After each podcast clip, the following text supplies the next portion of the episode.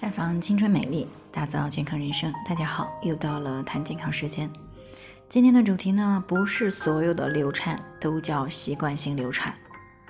有听众肖女士呢过来咨询，说自己呢前两天第二次在怀孕两个多月的时候呢出血流产了。她听说呢习惯性流产很难再要上孩子，所以呢她现在非常的担心，想知道这种情况到底是不是习惯性的流产。其实呢，并不是所有的流产呢都叫做习惯性流产，只有连续三次或者是三次以上发生的自然流产，才称为习惯性流产，又叫复发性的流产。那在这里呢，有两个关键点：第一呢，是发生的次数呢在三次或者是以上；第二个呢，是自然流产，而非主动的人工流产。那符合这两个条件呢，才可以称为习惯性流产。当然了，如果连续两次出现了自然流产，虽然呢算不上习惯性流产，那么也一定要做相关的检查，啊，来明确造成自然流产的原因，不然呢就很容易形成习惯性流产。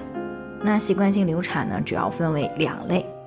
一类呢是发生在怀孕十二周之前的早期习惯性流产。那一般呢，多和遗传因素以及母体的内分泌失调、免疫学因素这些有关，而发生在怀孕十二周以后的呢，称为晚期习惯性流产。那这个呢，大多是因为子宫颈的内口松弛所导致的，或者呢是由于刮宫或者是扩张宫颈所引起的子宫颈的损伤。那么少数呢，可能是与先天性的发育异常、畸形有关。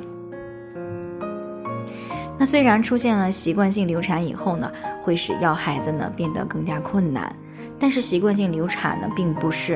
啊不能够顺利的生下健康的宝宝。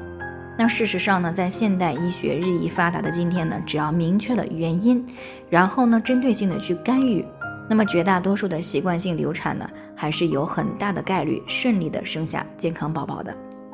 那么接下来呢，我们就谈谈当出现了不同类型的习惯流产时，该怎么样去干预。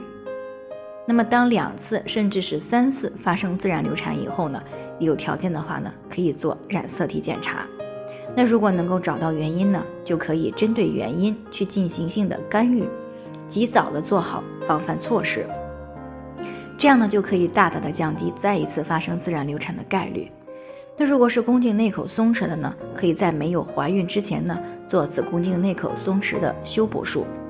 那如果是已经怀孕了，但是呢宫颈机能又不全的女性呢，最好在怀孕十四到十八周的时候呢来做宫颈的环扎术。但是呢要在分娩前啊拆除缝线。如果缝合以后呢有流产的征象，那么也应该及时的去拆除缝线，以免呢造成宫颈的撕裂。那如果是因为子宫畸形而造成的流产的女性呢，应该在没有怀孕之前进行矫正的手术，手术后呢，避孕一年再考虑怀孕。那对于卵巢黄体功能不足的呢，要建议去好好的调理卵巢的黄体功能以及体质。那么当月经正常以后呢，再来备孕。如果是在怀孕初期发现了黄体酮不足啊，那这个时候呢，就要听取医生的话去进行干预。并且呢，注意卧床休息啊，禁止同房，同时呢，还要有一些心理的疏导啊，来缓解过度精神紧张、压力对于内分泌以及胎儿的影响。那么以上呢，就是关于习惯性流产的一些知识分享。最后呢，还是要提醒大家，每个人的健康情况都不同，具体的问题呢要具体分析。如果您有健康方面的问题想要咨询呢，可以关注微信公众号“普康好女人”。添加关注以后呢，回复“健康自测”，健康老师呢会针对个人的情况做系统的分析，然后再给出个性化的指导意见。这个机会呢还是蛮好的，希望大家能够珍惜。今天的分享呢就先到这里，我们明天再见。